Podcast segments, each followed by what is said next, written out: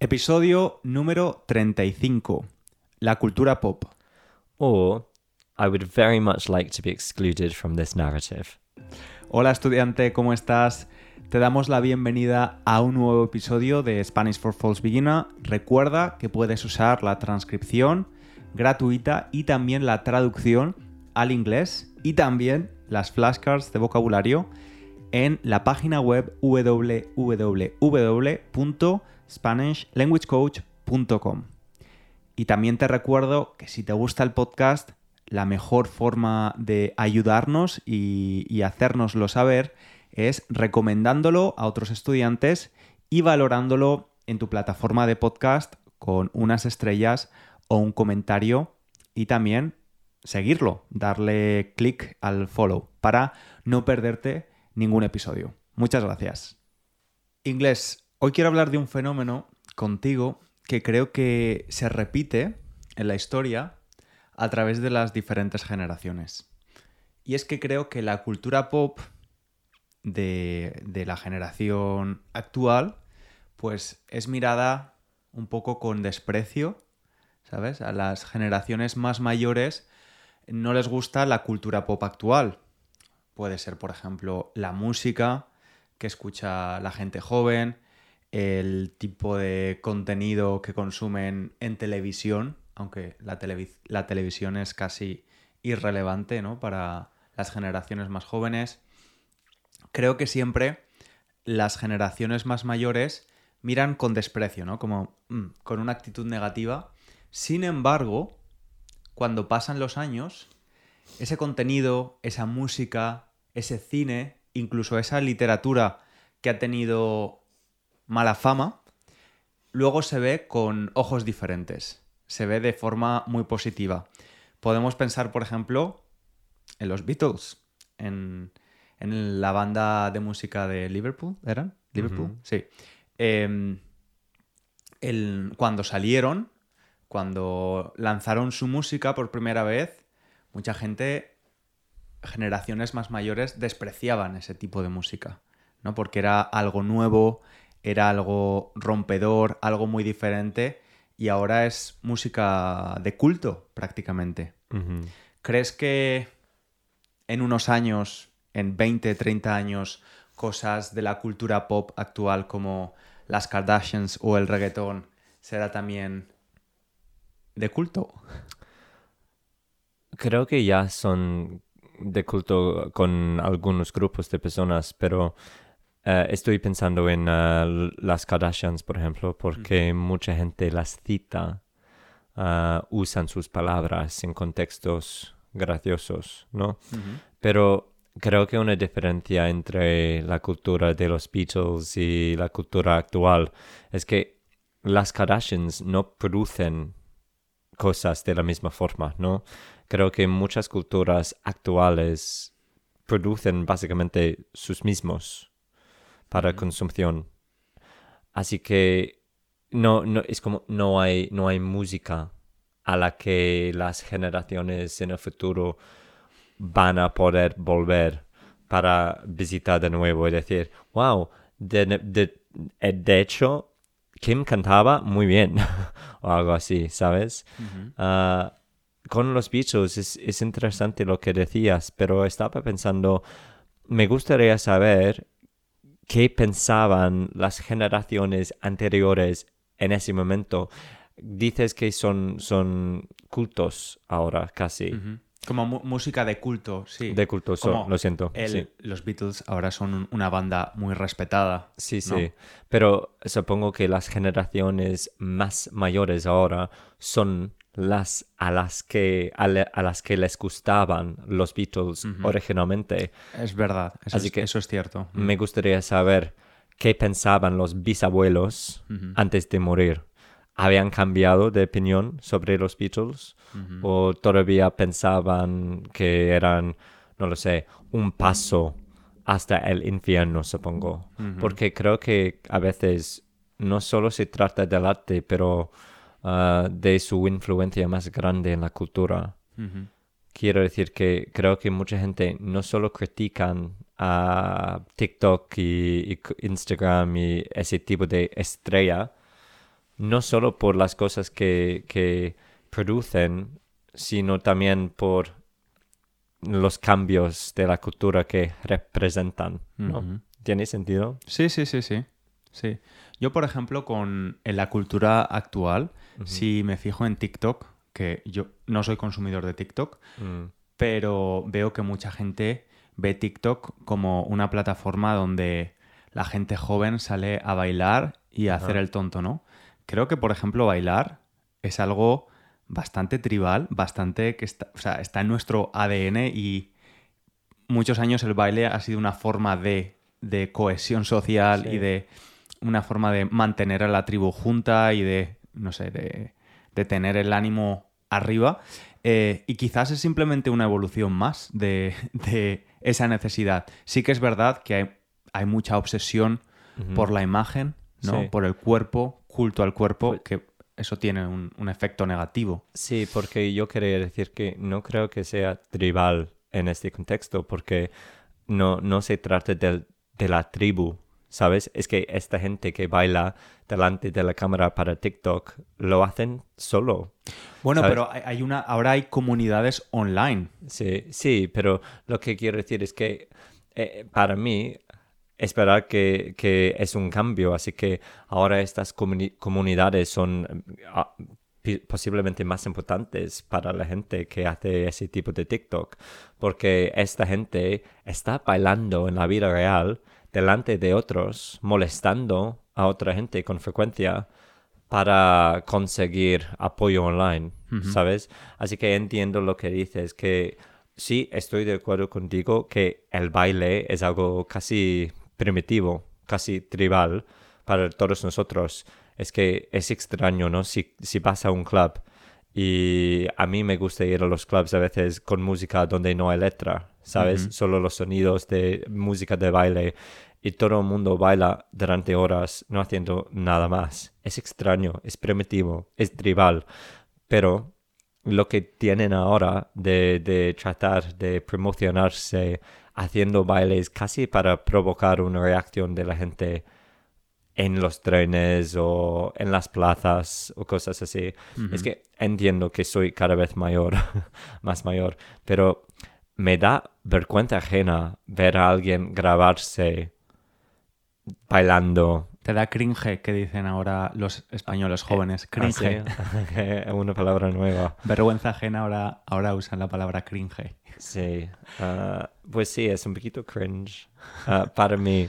Pero es que no, no digo esto para juzgar, aunque claramente supongo que estoy juzgan- juzgando, pero me parece un poquito triste, la verdad. Ah, O sea que eso es, digamos, una de las cosas que menos te gustan de la cultura pop actual.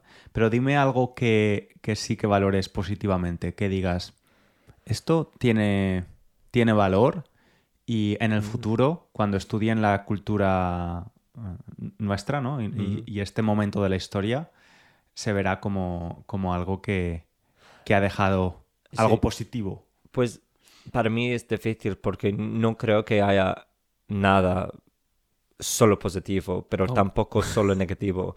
Quiero decir que pensaba cuando me preguntaste eso, pensaba en el hecho de que puedas elegir ahora lo que, lo que quieres ver. Así que no hay televisión de la misma forma que antes. Antes todo el mundo tenía que ver la misma cosa a la Sí. misma hora y no había elecciones. Hmm. Y ahora tú puedes decidir, quiero ver este tipo de programa y voy a ver 10 horas de ello ahora mismo. Ah, así que eso es, supongo que es, es generalmente algo que me gusta. Eso es la habilidad de elegir para ti mismo las cosas Sí. que quieres experimentar. Eso me parece bueno, pero a la vez creo que hemos perdido por eso algo de, de mm, comunidad Mm. y también creo que por eso, por, por, porque hay tantas opciones, creo que es muy fácil perder tu habilidad de aguantar algo, inclu- incluyendo, por ejemplo, incluso el ah, entretenimiento.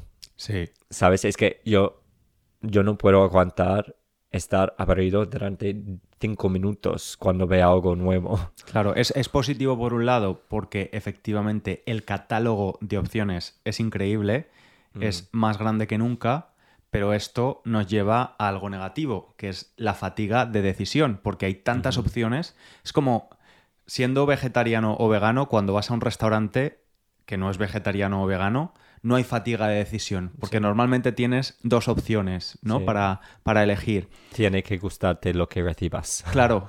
Y, y ahora un poco lo mismo, esa fatiga de decisión de qué vemos. Y al final tienes Netflix, HBO, eh, un montón de cosas, pero hay tantas cosas que solo la, tomar la decisión te cansa, ¿no? De, Mm. de esto hablé en, en el podcast de nivel intermedio, en el episodio 8, de la fatiga de decisión. Y luego además, eh, también otra cosa negativa de esto es que eh, apenas nos frustramos porque no hay que esperar para nada. O sea, yo recuerdo cuando veía una serie de televisión que me gustaba mucho en los 2000, esperar con, con ilusión, esperar con ganas hasta la Mm. siguiente semana, Exacto. el siguiente episodio. Mm. Eso ya no existe. Está todo disponible en el momento, cuando quieras. En el avión, si quieres, puedes descargarte, ¿no? Sí. Em, Así que un episodio. teóricamente, el mundo es mejor. Sí, sí, sí, sí. pero a la vez creo que es verdad que, que pierdes algo con Mm. eso. Y sí, no estoy seguro dónde, dónde me caigo en, en esta discusión, en este espectro, la verdad. ¿Y hay algo más de la cultura pop que, que te guste? Pues eso es lo que quería decir. No creo que haya la cultura pop ahora. Es que hay tantas culturas existiendo, a- a- existiéndose, Sí, Al- al mi- existiendo. existiendo a la, a la misma vez, que es muy difícil definir algo como la cultura. Pero Bueno, se- quizás es eso, que la cultura pop contemporánea es sí, la, la multiplicación de subculturas y que todo el mundo pueda tener voz, imagen y que sí, que todo el mundo pueda tener una voz, que eso es bueno y es malo. supongo que me gustan los memes. Así, los memes. ¿Sabes que en España hay un, una sección de- del Ministerio de Cultura que se dedica a coleccionar los mejores memes? Porque creen que forma parte del patrimonio cultural de, de España. Pues Y es verdad, es que los memes es algo, es, es algo bastante nuevo, sí. ¿no? Sí, sí, pero no lo sé. Ah, no sé, estoy pensando en cómo decir algo, pero este, estos memes, estos momentos culturales ah, no, ah, no duran mucho tiempo, son efímeros. ¿no? Transitorios, básicamente. Así que Mm. no, no duran y me parece muy extraño la idea de que el gobierno español decida, es, es como este meme funciona, pero también en nuestra cultura podría ser que la persona que, que protagoniza el meme podría ser cancelada la semana que viene también, así que podríamos tener que dejar de usar sus memes.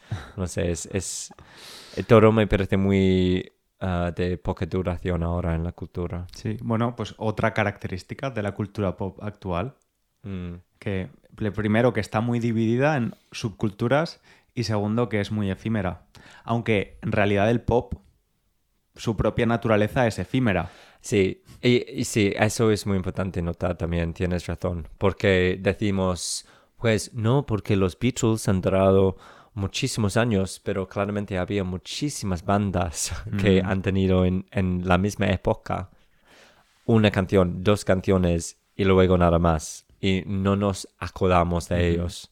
Así que es verdad que, que siempre ha sido así, ¿no? Que Sí. la, la pop, la cultura pop tiene muchos éxitos que todavía recordamos décadas más tarde, pero a, la vez muchos fracasos.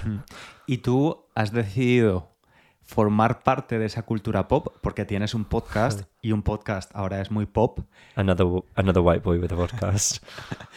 pero como has puesto una patita dentro de la cultura, pero manteniendo la otra patita Sí, eh, en la oscuridad, ¿no? Porque ahora nos estamos grabando, pero no quieres, todavía no quieres mostrar la cara. Sí. Sí, No pues, estás preparado. no creo que nunca ah, sea preparado, esté preparado para eso, pero sí. Bueno, Pero es como, no- sí, no lo sé. Iba a decir que me, que flipo con, con, alucinas. sí, con ah, todas las posibilidades de estar online y tener una presencia. Y no lo sé, no, no me apetece.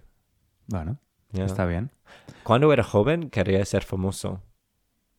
Y no digo, no digo que, que, que seas famoso, por ejemplo, pero ah, tienes tu, tu cara online. Sí. Y no me gustaría eso, nada.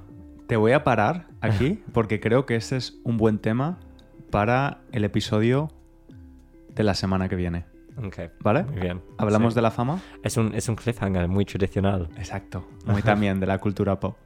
Muchas gracias, estudiantes, por escucharnos. Nos vemos, nos escuchamos en el próximo episodio. Un abrazo grande. Un saludo.